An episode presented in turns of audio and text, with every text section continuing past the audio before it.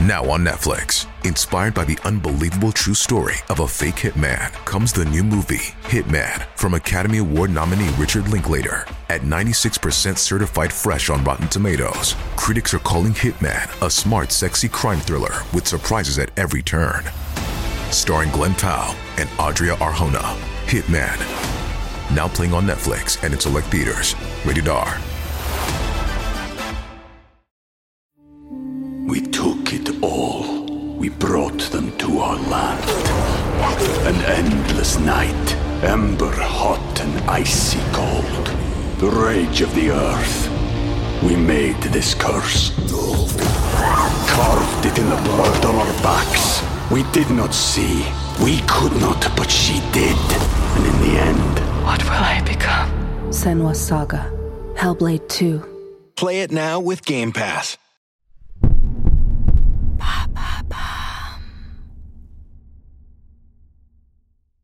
L'affaire Xavier Dupont de Ligonnès, épisode 4. Les enquêteurs se plongent dans le quotidien de la famille Dupont de Ligonnès. Agnès s'occupe de ses enfants, elle a pris un petit job. Pour son travail, le père est sur les routes, 5 jours sur 7. Il ne rentre à Nantes que le week-end. Une famille sans histoire, en apparence seulement. Tous les enquêteurs vous le diront, les tueries familiales sont déclenchées toujours par les mêmes motifs la menace d'une séparation ou les dettes. L'affaire du pont de Ligonnès ne déroge pas à la règle. Vous écoutez Homicide, je suis Caroline Nogueras.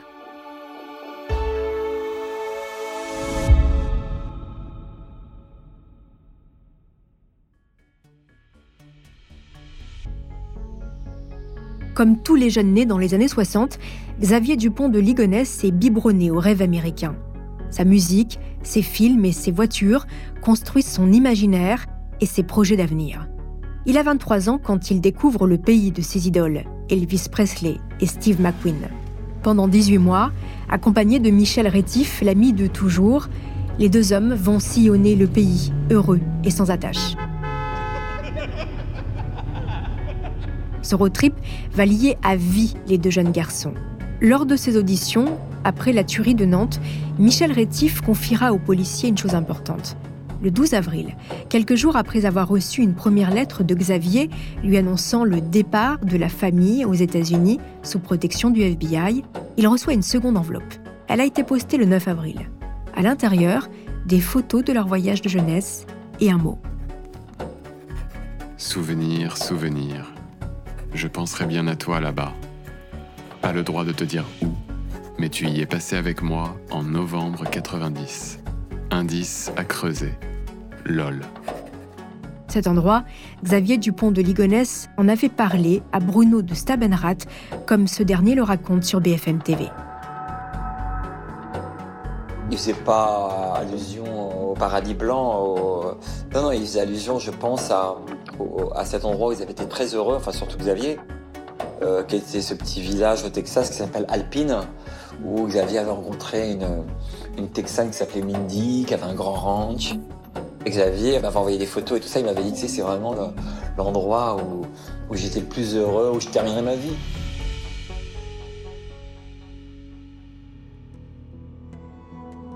En 1998, Xavier est marié et père de quatre enfants, mais il n'a pas renoncé à son American Dream.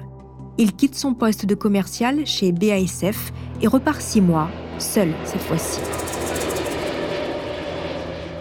L'objectif reste le même, préparer le déménagement définitif de toute sa famille. Vivre aux États-Unis est son Eldorado. Il ne sait pas encore comment gagner sa vie sur place, mais il en est certain, c'est possible.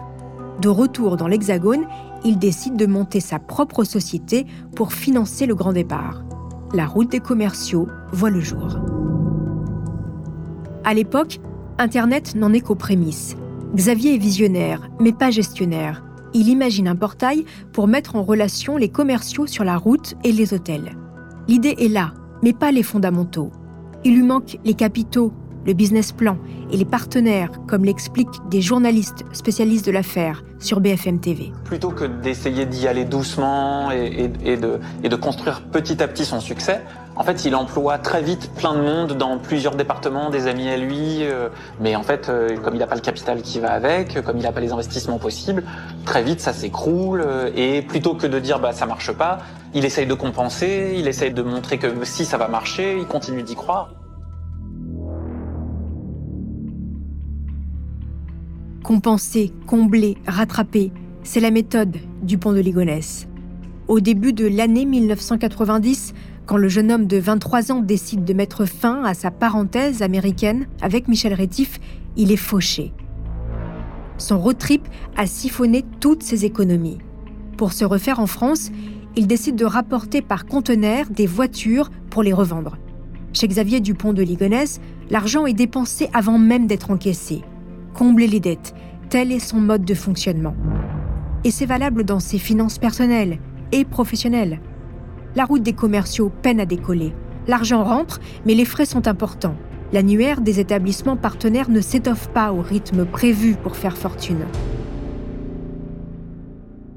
Parce que le rêve de Xavier, c'est ça, faire fortune. Pourtant, dans les faits, on en est loin. À l'aube de ses 50 ans, Xavier Dupont de Ligonnès est acculé par les dettes à rembourser aux organismes de crédit. La route des commerciaux est une voie sans issue, un gouffre financier, une entreprise sous perfusion qu'il tente de ranimer en sillonnant la France du dimanche soir au vendredi. Alors qu'il ne lui reste plus qu'un point sur son permis de conduire, l'homme se débat.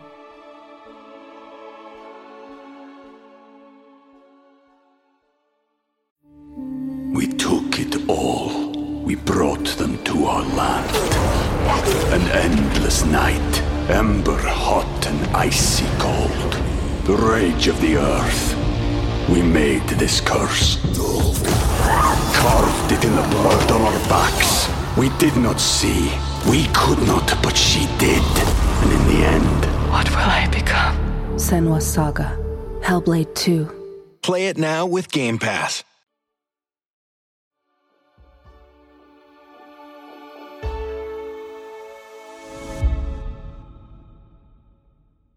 Mais revenons en arrière. Nous sommes en 2002. Xavier a lancé la route des commerciaux trois ans plus tôt. La famille qui vit à ce moment-là à Pornic tente le grand saut pour les États-Unis. Pendant neuf mois, il parcourt en camping-car un grand tour du pays. Point d'orgue, l'État de Floride, où Xavier a prévu de poser ses valises pour faire fortune. Le voyage, qui devait lui permettre d'explorer des pistes professionnelles, relève plus du tourisme. Agnès, qui a le mal du pays, décide de rentrer avec les enfants à Pornic. Xavier, qui croit à sa bonne étoile, persiste quelques semaines à Miami. Il crée NetSurf Concept, société domiciliée aux États-Unis, pour continuer à gérer à distance la route des commerciaux, puis il finit par rejoindre Agnès et les enfants à Pornic, mais dans l'idée de mieux repartir. Nous sommes en 2003.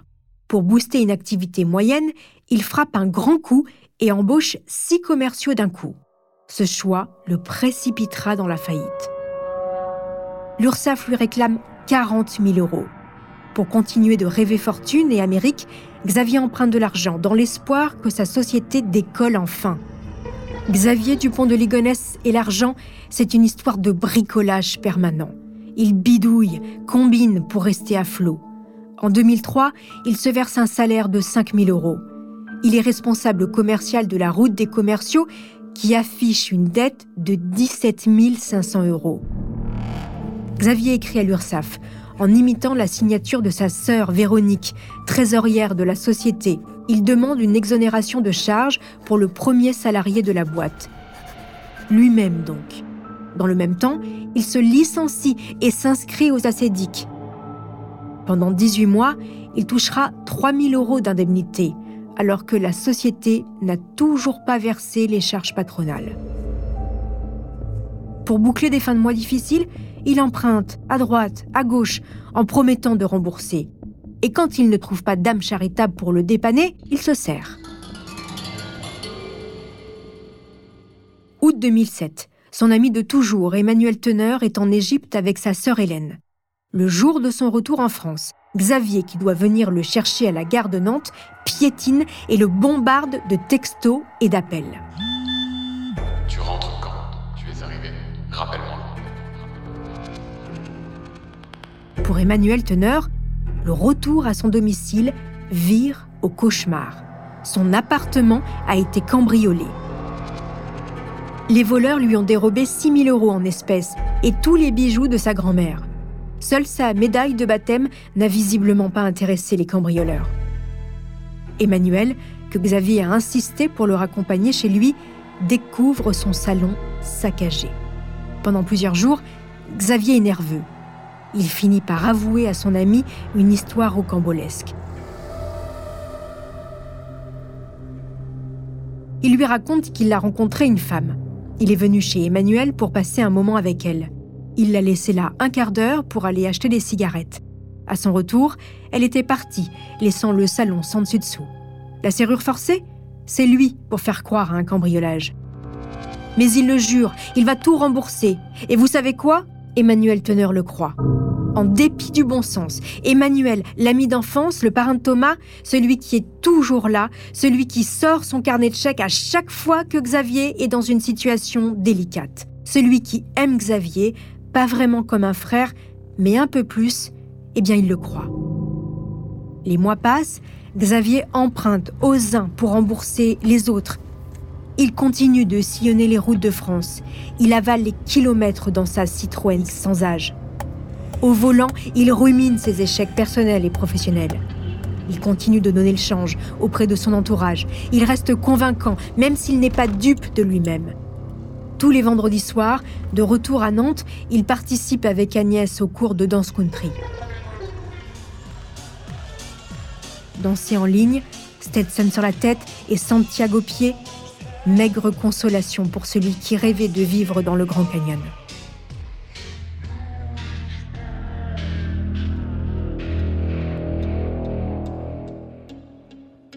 Côté pile, Xavier, père de famille qui bidouille et traficote. Côté face, Dupont de Ligonnès, entrepreneur enthousiaste qui continue de croire en sa chance et s'enferme dans son bureau pour imaginer l'idée qui lui permettra de faire fortune.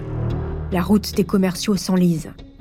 Là où n'importe quel chef d'entreprise aurait arrêté les frais et déposé le bilan, Xavier s'entête Pire, il diversifie ses services et creuse un peu plus le puits sans fond de ses dettes avec une nouvelle marotte, le projet Cristal. Un nom énigmatique et qui, il en est certain, fleure bon la réussite, mais qui s'avérera, comme le reste, un échec retentissant. La carte Cristal, c'est une carte de fidélisation pour les commerciaux en déplacement à travers la France. Et comme à chaque fois, il voit les choses en grand. La route des commerciaux ne recense qu'une dizaine d'établissements. Il fait imprimer une centaine de cartes. Avec quel argent? Celui de l'héritage Agnès et les sommes prêtées ou empruntées à droite à gauche. Le CV de Dupont de Ligonnès retrace une trajectoire brouillonne où l'enthousiasme se substitue perpétuellement au bon sens et à la rigueur commerciale. En 2003, il crée Celref, qui n'affichera aucun résultat comptable. En avril 2004, il dépose les statuts d'une fédération française des commerciaux. Cette structure, fantôme, n'affiche aucune adhésion. À chaque nouvelle idée, Xavier y croit comme si c'était la première. Il en est certain, le projet Cristal sera la bonne. Le principe est simple, et comme à chaque fois, il fallait y penser. Il s'agit de tickets cristal, donnant droit à une boisson au cours d'un repas. Quand il en parle à Catherine, sa maîtresse, qu'il convainc d'investir, il sait trouver les mots. Il lui écrit Il ne restait plus qu'à vendre des tickets cristal pour obtenir des recettes. Je prévois des bénéfices de plusieurs milliers d'euros. Ton prêt de 50 000 euros me sert à dégager du temps chaque mois pour me consacrer à ce projet de visiter des restaurants. Sur le papier, ça fonctionne toujours. Xavier Dupont de Ligonnès mise sur sa bonne étoile et la baisse de la TVA. Dans les faits, Carte Cristal sera tué dans l'œuf par la DGCCRF, la Direction générale de la concurrence, de la consommation et de la répression des fraudes. Quant à la baisse de la TVA, elle ne concernera pas les boissons alcoolisées. Le hic, c'est que comme à chaque fois, l'entrepreneur a mis la charrue avant les bœufs. Avant même de démarcher les restaurants et de tester la viabilité du projet, Xavier a déjà fait imprimer des dizaines de milliers de cartes. Acculé, il continue de s'obstiner et demande à Catherine une rallonge par mail. Je sais parfaitement que tu peux m'avancer ces 25 000 euros et les rajouter à ma dette en cours. Les bilans comptables, les relevés de compte, les lettres d'huissier, rien n'y fait. Pour Xavier, la réussite est au bout du chemin. Il y croit toujours, dur comme fer, en dépit du bon sens. Et s'il y croit autant, c'est sans doute parce qu'il en est persuadé. Il n'est pas n'importe qui, il en est convaincu depuis toujours. Pourquoi? Eh bien, c'est ce que je vous raconterai dans l'épisode 5 de l'affaire Xavier Dupont de Ligonnès. En attendant, chers auditeurs, n'hésitez pas à me laisser des commentaires ou des étoiles sur vos applis de podcast préférés.